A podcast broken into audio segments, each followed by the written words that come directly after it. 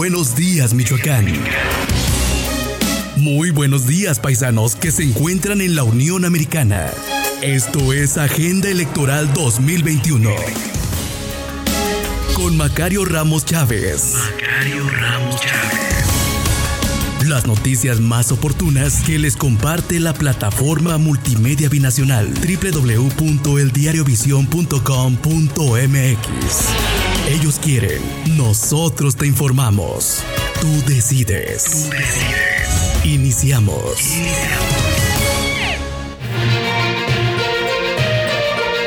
Esta es la información más importante que les comparte la plataforma multimedia binacional www.eldiariovision.com.mx con su amigo de siempre, Macario Ramos Chávez. Y al día de hoy estamos prácticamente llegando a la mitad de lo que son las campañas políticas rumbo a la gubernatura del estado de Michoacán. Durante más de un mes, los distintos abanderados políticos han tratado de convencer al gran gigante del abstencionismo. En mayor o menor grado, han logrado incidir con propuestas que han resultado algunas muy sui generis, otras forman parte de una estrategia de varios ejes y además también ha habido en ocasiones discursos planos, tosudos y a veces hasta teñidos de cierto sentido de gracia. Pero así es, así es la política y Michoacán no podría ser la excepción. De tal suerte que las campañas siguen tratando de ganar el mayor número de simpatías entre los distintos sectores campesinos, sociales, populares, migrantes, grupos minoritarios, en fin, tratan por todos los medios de incidir en el ánimo y lograr con ello el voto que se va a emitir en las urnas. Podemos decir, en el caso de Carlos Herrera Tello,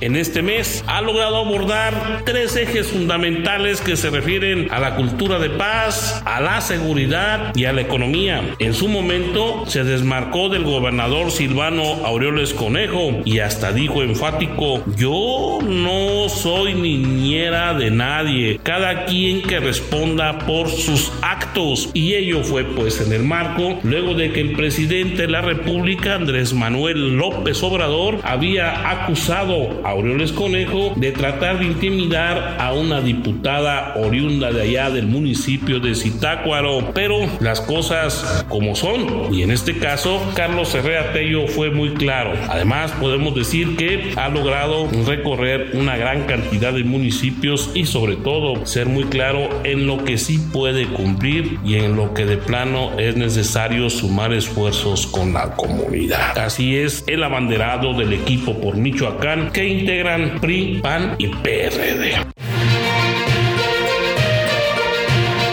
Mientras tanto, Antonio Magaño de la Mora, el magistrado con licencia, en este mes tuvo algún problema en el municipio de Los Reyes por cuestiones de un basurero y que las autoridades municipales, sobre todo su policía, trató de evitar que tomaran imágenes. El magistrado hizo la denuncia respectiva. Otro momento importante para Magaño de la Mora fue el primer debate donde logró crecer un poco y posicionar la marca de la energía que propone el verde ecologista. Hasta ahí ha sido el avance que ha tenido eh, esta propuesta verde y que seguramente en los próximos días tratarán de afinar.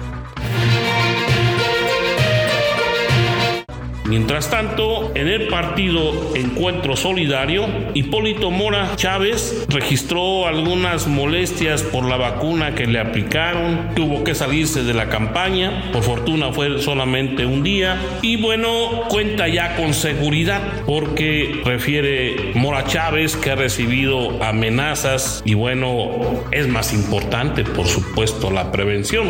Ha recorrido municipios, se había complicado algo en el puerto de Lázaro Cárdenas, lograron superar la cuesta y ha tenido el refuerzo de algunos candidatos del PES que le aseguro van a dar una gran sorpresa, sobre todo a nivel municipal. En cuanto a Mercedes Calderón García de Movimiento Ciudadano, podemos destacar que también tuvo un avance importante en el primer debate, ha recorrido municipios, insiste en la importancia de la equidad de género y recorre mercados donde refiere que primeramente hay que impulsar la economía para que los michoacanos salgan adelante, más ahora con los efectos de la pandemia. Así declara ha sido Calderón García.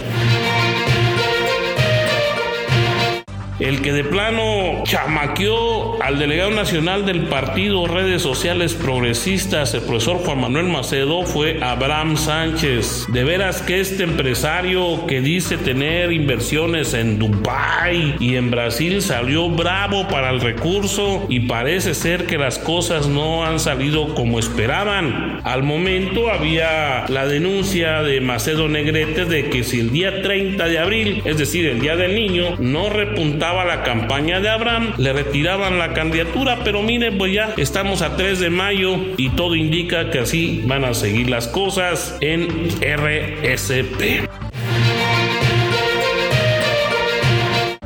Cristóbal Arias Solís, que llevaba ganando 42 encuestas en Morena y se perfilaba como el candidato antes que Morón, finalmente quedó como candidato de Fuerza por México. Es decir, las encuestas son trajes a la medida, fotografías de un momento y que no hay que alardear tanto de que se van ganando las encuestas, porque la verdadera son las urnas. Arias Solís logró superar las diferencias que había con la dirigencia estatal que preside la joven Carla Martínez Martínez. Finalmente se definieron las candidaturas plurinominales y Cristóbal Arias Solís sigue cabalgando de nuevo. Después de un mes en que le quitaron el registro a Raúl Morón como abanderado de la coalición Juntos Haremos Historia, Morena y Partido del Trabajo, controversias, aclaraciones, finalmente el Tribunal Electoral Federal y el Instituto Nacional Electoral le quitaron el registro y hubo necesidad de que llegara alguien más, en este caso Alfredo Ramírez Bedoya, que como polemista universitario es bueno, pero ya a nivel de candidatura al gobierno de Michoacán falta mucho. Y se lo digo porque estuvimos atestiguando de primera mano en la Plaza San Francisco, donde de plano el discurso fue muy tedioso, carente de propuestas, errático en fechas históricas y una cierta dejadez de soberbia que no le ayuda mucho a Morena PT porque debe de ser incluyente en los sectores de Michoacán y hay que decir las cosas como debe de ser. Ramírez Bedoya no es conocido en el interior del estado. Va a la mitad de campaña apenas iniciando y tiene que ser muy preciso el asunto porque la política no se improvisa, es una ciencia y como tal se le debe dar un tratamiento para que se tengan los resultados esperados. No hay varitas mágicas ni tampoco se puede sombrear a la marca de López Obrador porque él no está compitiendo es Michoacán y Michoacán lo deciden los michoacanos. Así que bueno, pues esa fue la percepción que nosotros tuvimos de este arranque de campaña que esperamos se mejoren las cosas, pero a veces a Alfredo le gana un tanto la arrogancia, le gana un tanto esa soberbia que al pueblo michoacano no le gusta. En fin, es importante que en Morena se vaya a la reflexión para pulir los errores que creemos deben de corregirse, pero bueno, es su campaña a final de cuentas. Nosotros tratamos de darle a usted el pulso electoral de esta mitad de campaña y cómo la percibimos en los diferentes abanderados. Suerte que esta es nuestra participación el día de hoy, que le comparte la plataforma multimedia binacional www.eldiarvisión.com.mx, su amigo de siempre, Macario Ramos. Chávez. Usted ya está muy bien informado.